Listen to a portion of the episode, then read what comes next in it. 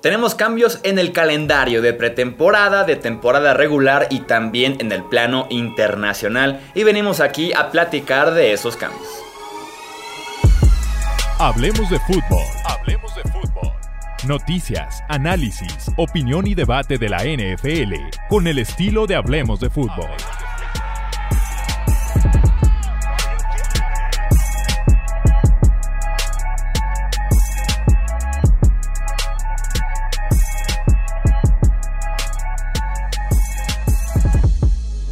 ¿Qué tal amigos? ¿Cómo están? Bienvenidos a un episodio más del podcast Hablemos de Fútbol. Yo soy Jesús Sánchez y es un placer que me acompañen en este episodio en el que estaremos platicando justamente de estos eh, nuevos cambios, de lo que veremos eh, a partir de 2021 en el calendario de la NFL. Y me acompaña el buen Tony Álvarez para hacer justamente este análisis, dar la opinión acerca de lo que se viene en el siguiente año de la liga. Tony, bienvenido, ¿cómo estás?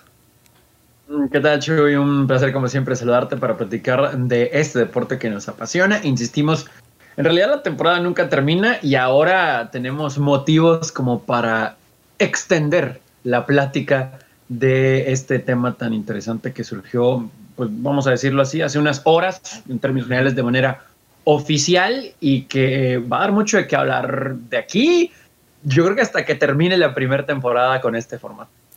Sí, así es. Este, en este fin de marzo, inicios de abril, se juntaron los dueños para votar acerca de estos cambios que ya estaban ligeramente aprobados desde el año pasado en el contrato colectivo con los jugadores y que también se incluyeron ya estos cambios con los nuevos contratos de televisión, así que hacía falta nada más que los dueños dijeran que sí y tenemos oficialmente una semana extra de temporada regular.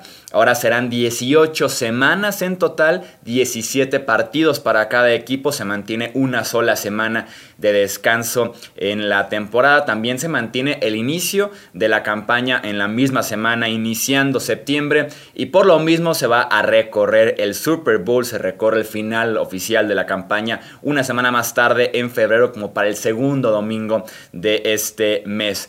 ¿Qué te parece, Tony? ¿Estás a favor o en contra de tener una semana más de NFL? Aquí hay sentimientos encontrados porque el aficionado, el analista, el seguidor del deporte desde muy temprana edad, eh, que, todavía puedo decir que llevo ahí al niño que, que, veía los juegos en las mañanas desde chico, como para estos temas, pues lo que quieres es más juegos, ¿no? Más actividad, más fútbol americano es desde ese punto de vista excelente. No es la primera vez, de hecho, que vamos a tener 18 semanas en la liga. A principios de los 90 ya había sucedido, pero con 16 juegos igual por equipo. Hubo dos semanas de descanso, muy a la fútbol americano colegial. Estuvo muy curioso eh, el, hablar de una semana 18, pero era en beneficio de los jugadores el que hubiera dos semanas de descanso. Y precisamente eso me lleva al sentimiento encontrado, por más que haya un acuerdo con eh, la asociación de jugadores, que sin duda alguna sabemos manda en la NFL como en muchos otros deportes, creo que eventualmente, por eh, más que sea significativo el que se elimine un juego de pretemporada, sí va a ser un tema de la salud de los jugadores, del estado físico, porque en la última década, en los últimos 15 años, hemos visto cómo muchas reglas, muchas reglas han cambiado para beneficio del estado físico del jugador. Me parece que esto va ligado a eso, ¿no? Por eso es que los eh, jugadores terminan pidiendo contratos fuertes porque están poniendo en riesgo su vida en la proporción en la que se realiza el análisis, ¿no? De, de las carreras de los de todos los involucrados y por mencionar solamente un caso, el de Junior Seau, como muchos otros que terminan con algún daño, secuelas del deporte, que es verdad, es, brutal, eh, etcétera, etcétera. Entonces, puede ser mínimo el quitar uno de pretemporada y el aumentar uno de temporada regular, pero al final, insisto, por más que haya un acuerdo para este año y cuando termine el contrato colectivo actual, me parece que eventualmente, Chuy amigos, vamos a ver reducida la pretemporada a dos juegos y no sé si eso signifique más de temporada regular, ¿no? Tal vez una semana de descanso, otro tipo de garantías para, para todos los que estén en la emparrillada. Sí, es muy fácil responder al... Eh, los jugadores lo aprobaron también, ¿no? El quejarse de como que sea falta una semana extra en, la tema, en el tema del descanso. Yo estoy de acuerdo contigo. Hay mucha preocupación por la salud de los jugadores en muchos temas, eh, en el tema de las conmociones, del proteger con los cascos, castigos en el campo, multas, suspensiones fuera del emparrillado. Creo que se descuide un poquito en ese aspecto la salud de los jugadores. Eh, puede parecer poco una sola semana extra, pero aún así en diciembre muchos equipos llegan ya arrastrando un montonal de lesiones que se van acumulando a lo largo de la campaña. Es una campaña muy larga, son cuatro meses de estar jugando un deporte muy físico, muy demandante. Entonces, como que me hubiera gustado agregar una semana adicional que como tal se agrega al final de la pretemporada, pero no es lo mismo. En esa temporada, esa pretemporada que se elimina es la cuarta semana. Entonces, y no se recorre para nada el calendario. Entonces estamos hablando de que va a haber 15 días de diferencia entre la semana 3 de pretemporada y la semana 1 de temporada regular como para descansar de training camp, que también puede ser un proceso bastante eh, demandante para los jugadores. Pero realmente ese cuarto partido de pretemporada titulares, nadie lo jugaba, muy, muy pocos. Era más bien como para el fondo del roster poder tener una última oportunidad, una última audición para poder quedarte o no en el equipo. Entonces, en la parte de la salud, me preocupa un poco, tal vez también por el espectáculo que veamos para diciembre, pero tener una semana más de temporada también es más ingresos, también es una semana más de contrato para aquellos jugadores que cobren de esa forma. Entonces, en ese aspecto se podría hablar de un ganar-ganar, ¿no? Televisoras, equipos, liga y jugadores. Sí, totalmente de acuerdo. Y al final del día, eh, sí, sí se va a ver curioso, ¿no? El, el récord de los equipos, lo platicaba obviamente con unos amigos eh, o sea, ya, ya desaparecieron los 9-7, 10-6. Ahora vamos a ver, va a estar curioso, pero. Sí, sí, sí. A mí me duelen dos: el 7-9 y el 8-8. Esos dos me duelen mucho. Como que el 7-9 era el récord perfecto de ese equipo mediocre que quedaba año tras año 7-9. Y el 8-8 era el balance, no el punto 500 ya no existe. O tienes récord perdedor o tienes eh, récord positivo y eso también va a influenciar, creo yo, en decisiones de despido de coaches, ciertos incentivos, quién se queda, quién se va. Creo que puede afectar eso de que desaparezca el punto 500 y en un partido puedes irte por debajo o por arriba. Sí, ahora digo nada más para aventarlo ahí y evidentemente por ley de probabilidad aumentan las posibilidades, aunque sea mínimo. Pero hemos visto, me parece, en la última década, es una realidad, en los últimos 20 años, creo muchos empates. Ahora vamos a ver más seguramente, y yo no sé si eso también sea un factor. O sea, yo entiendo que en el plano general es mucho mejor un empate que una derrota. Pregúntale a equipos que han ganado la división así, los, Panteras ya la han ganado con un empate. Eh, hay otros equipos que obviamente también se ven beneficiados por eso. Pero ahora un 8-8-1 no te va a alcanzar, ¿no? Seguramente no te va a alcanzar. Va. Está, está interesante eh, cómo jugar con eso, por más raro que se vea. Y yo no sé, Chuyé, capaz que por ahí vemos un 0-17. Puede ser. Pudiera ser. Ahora tenemos también una nueva marca, ¿no? También el alcanzar el 17-0 en temporada regular. Estos partidos adicionales, eh, lo que sí me gusta mucho es el formato. Esto de americana contra nacional. Yo disfruto estos duelos entre conferencias porque son muy raros de ver, ¿no? Hasta en el calendario, por ejemplo, ves el Seahawks en contra de Steelers. Es como que, oye, qué raro, ¿no? Tenemos como que un rematch del Super Bowl 40, ¿no? O el Packers en contra de Chiefs. Oye, pues es un rematch del Super Bowl 1. Entonces, como que en ese sentido me gusta mucho esto de encontrarse entre conferencias. Eh, para 2021 la AFC inicia como local, en 2022 será turno de la NFC y los enfrentamientos se van a decidir año con año, divisiones completas contra divisiones completas, enfrentando a los primeros lugares del año anterior, a los segundos del año anterior y así sucesivamente con el tercero y el cuarto. Lo que nos deja los siguientes partidos eh, para el 2021 es el este de la americana contra el este de la nacional, el norte de la americana contra el oeste de la nacional, sur de la americana, sur de la nacional y ya para cerrar oeste de la AFC en contra del norte de la NFC. Si se preguntan por qué no se enfrentan oeste de la AFC y también oeste de la NFC, ya se enfrentó el año pasado, entonces para variar un poquito del calendario es que se invirtieron por ahí el norte y el oeste.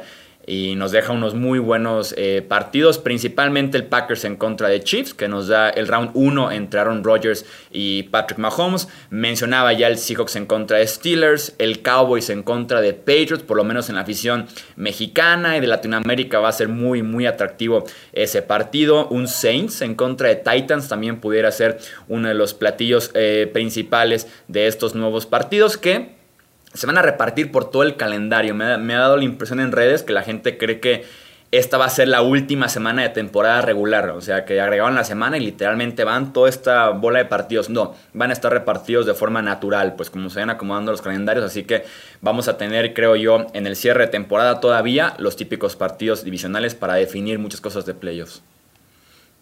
Y que la verdad la NFL hace un muy buen trabajo de acomodar esos juegos. Y también junto con las televisoras, si por el mismo calendario en tal encuentro algún récord puede ser roto, establece una marca algo, seguramente ya se establece como un encuentro de televisión nacional, en horario prime time, etcétera, etcétera. Sí está curioso cómo hay algunos equipos, en este caso, en este año, la Conferencia Nacional, que van a tener más juegos de visitante. Eh, ya eso irá cambiando, evidentemente, por el rol de juegos, pero pero pues digo, nadie se va a quejar porque así está establecida ya la NFL. Lo, otra de las cosas que sí también me brincan en precisamente es eso, las marcas. Porque si desde que tenemos el formato de 16 juegos establecemos mucho, este jugador hizo esto, pero era una temporada de 14 juegos. Este equipo, los Delfines, invictos. Pero si lo comparas con los Patriots invictos, que aunque no terminaron ganando el Super Bowl, en el número de juegos ganados podemos ponerlo ahí en comparación, aunque sabemos que siempre va a ser importantísimo el concluir una temporada con un campeonato de manera invicta. Entonces, no sé si ahí también, no voy a decir asterisco, porque la idea es que esto eh, se mantenga al menos por un buen número de años.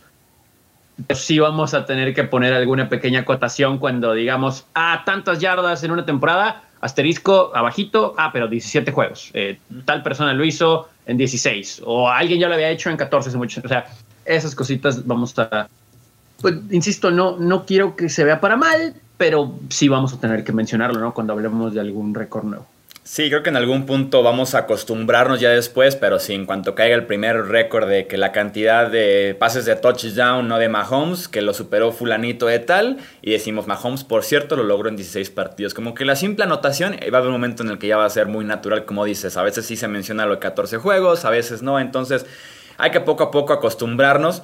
Me llama mucho la atención lo que mencionas de lo del partido extra de local o el partido extra de visitante no es injusto, al final de cuentas no es injusto. Tal vez una conferencia va a viajar más que la otra, en ese sentido no puedes hacer nada, pero por lo menos es la conferencia completa y afectaría solamente un partido, el Super Bowl al final de cuentas, ¿no? Quien llega con más desgaste, con más kilometraje para febrero.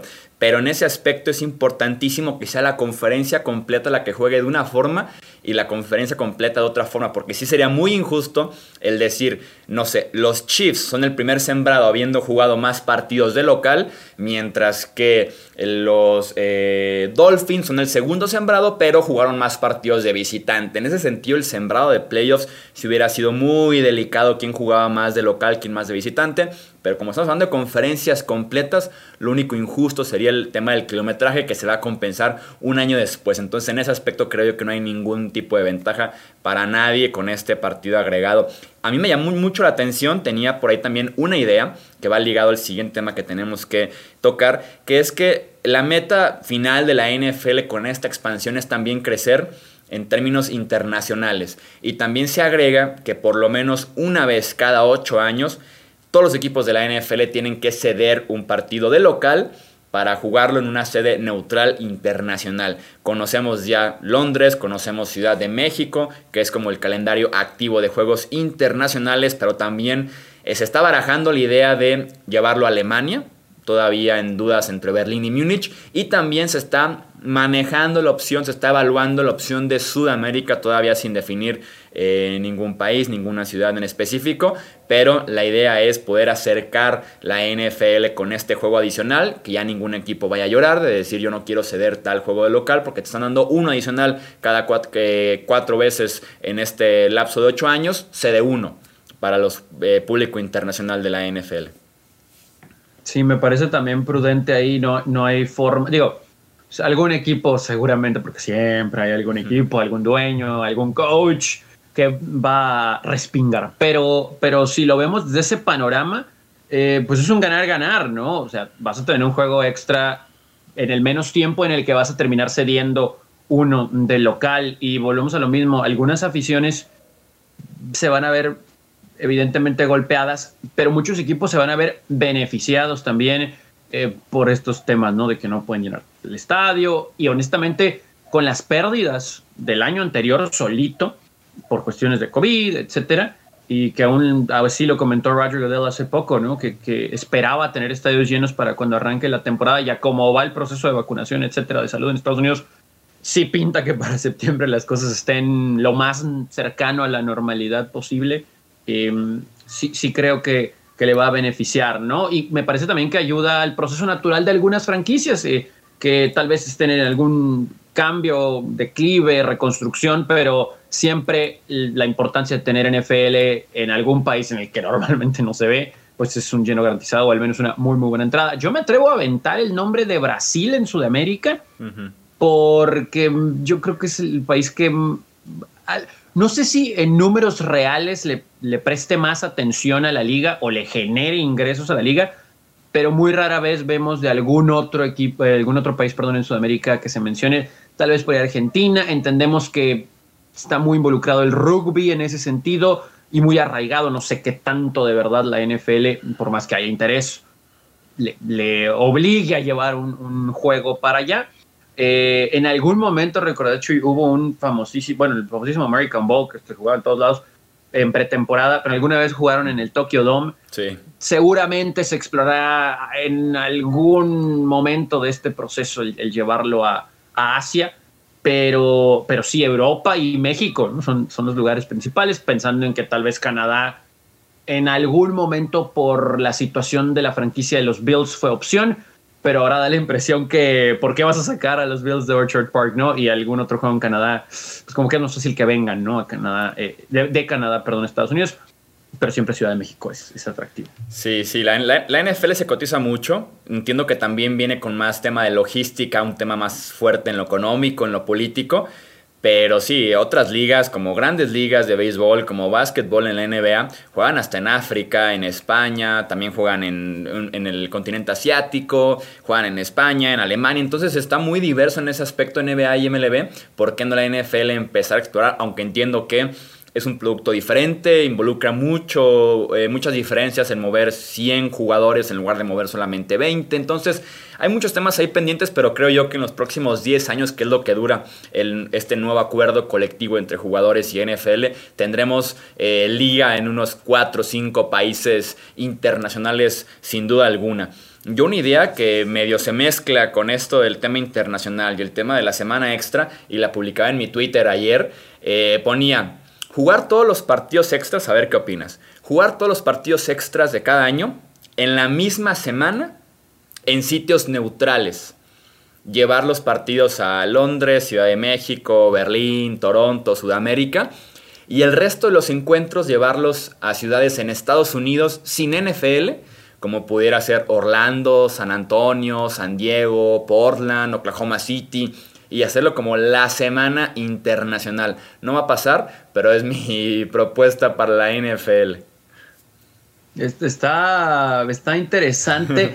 Por cuestiones de logística, eh, yo creo que pudieran ser eh, tal vez unos tres juegos internacionales. Eh, voy a aventar nada más ahí para jugar con este tema, está, está, está bueno, Tree. El de la mañana del domingo puede ser en eh, Londres, el de la tarde en Brasil y el de la noche en México, tal vez, tal vez, o un Monday night, algo así. Eh, hay que pensar en Hawái, que siempre es tema ahí por el Pro Bowl, que ya está descuidado porque pues a nadie le importa el Pro Bowl, pero, pero llevar un juego ahí, a Orlando. Eh, no sé qué tan popular sea en Dakota, pero pues digo, al menos en el ámbito colegial la gente está muy inmiscuida. Un jueguito por ahí estaría estaría bueno, tal vez de equipos que juegan cerca, no sé, Minnesota, algo así. Eh, no se me hace mala idea, pero sí dudo que, vaya a suceder. Pudiera ser tal vez que, que, los más interesantes, ¿no? Ahorita mencionabas tal vez los juegos de primer lugar contra primer lugar, o digo, va a ser complicado encontrar desde que se arme el calendario un juego atractivo de tercero contra tercero, etcétera, como para pensar en explotar ese enfrentamiento en el ámbito internacional, ¿no? Pero, pero sí pudiera explorarse y sí, y sí creo que es algo que mencionaste empezando este episodio y sí que quede claro que sí, como los juegos pues van a estar mezclados a la hora de hacer el calendario, o sea, no se van a llevar a cabo en una sola semana, pero sería interesante que se llevaran a cabo en una sola semana porque pudiera ser, si ya se llama Enhanced Schedule, pudiera ser el Enhanced Weekend y venderse, digo, el mercado técnico no le falta al NFL, ¿no? Entonces sí, no sé, hasta repartirse en alguna otra televisor, algo, algo diferente, eh, solamente para sacar dinero, ok, pero, pero de, de que se vendería y lo compraríamos, sin duda es que hay mucho más atrevimiento en otras ligas. O sea, por ejemplo, en el americano colegial que jugaban en un eh, óvalo de NASCAR, ¿no? O en el básquetbol colegial arriba de un buque de estos de Estados Unidos que mandan... acá en San Diego. Un portaaviones, ¿no? Este, En béisbol lo llevaron al Field of Dreams, ¿no? De la, de la película, rodeado ahí de de todos los elotitos y demás. Entonces, no sé, o sea, como que el hockey que lo llevan al lado del lago, o sea, como que hay más atrevimiento por parte de otros eh, deportes, otras ligas en Estados Unidos. Imagínate la NFL, un partido, no sé, en Columbus, que en la casa Ohio State, ¿no? Que le entran 100 mil personas, o llevarte un partido otra vez al Rose Bowl, o sea, como que llevarlo a escenarios colegiales clásicos creo que sería un éxito para la NFL, pero involucra muchísimos temas que sin duda alguna lo hacen muy complicado, no va a pasar, pero me encantaría un poquito más de atrevimiento por parte de la NFL, aprovechando este partido extra, sin sacrificar a ningún tipo de afición, y también en la parte de querer involucrar más otros estados y también otros países de forma internacional. Sí, totalmente de acuerdo. Ese de Ohio, fíjate que podría ser un Bengals Browns en Columbus estaría muy interesante. Digo, tratar de buscarle algo así, ¿no? Insistimos, dudamos que, suceda, pero no sé, tal vez hasta voltear a ver, eh, se me ocurre, no creo porque el mercado seguro es, es la Ciudad de México, pero en México como tal, Monterrey, hay un estadio nuevo de fútbol, pudieran llevar tal vez a los vaqueros, o sea, cerca de, o sea, sería un hit Texans Cowboys, mencionando en un plan a futuro, ¿no? De este contrato colectivo y su duración, pero sí hay muchas formas que creo, perdón, de que la NFL le pudiera sacar más, es la verdad, billete, pero también interés. Y sí coincido. No, no sé si el decir que se han quedado atrás es lo correcto, ¿no? Creo que simplemente tienen como su mercado muy debilitado, su forma de hacer las cosas muy, muy marcaditas. Y así lo vamos a seguir haciendo, ¿no? Y cuando se salen de la burbuja es a cuenta gotas. Sí, son súper cautelosos con su producto. Lo cuidan demasiado y por lo mismo es el más valioso tal vez hoy en día en el deporte estadounidense. Ahí están entonces análisis y propuestas para estos cambios que tenemos en el calendario. Leemos su opinión, ya saben, aquí abajito en caso de que lo estén viendo en YouTube o también en nuestras redes en caso de formato solo audio, Twitter, Facebook e Instagram. Nos encuentran como Hablemos de Fútbol. No olviden suscribirse, activar también campanita para que no se pierdan ni un solo de estos videos porque viene mucho contenido del draft en las siguientes semanas. A nombre de Tony Álvarez, yo soy Jesús Sánchez y eso es por este episodio. Gracias por escuchar el podcast de Hablemos de Fútbol. Para más, no olvides seguirnos en redes sociales y visitar hablemosdefutbol.com.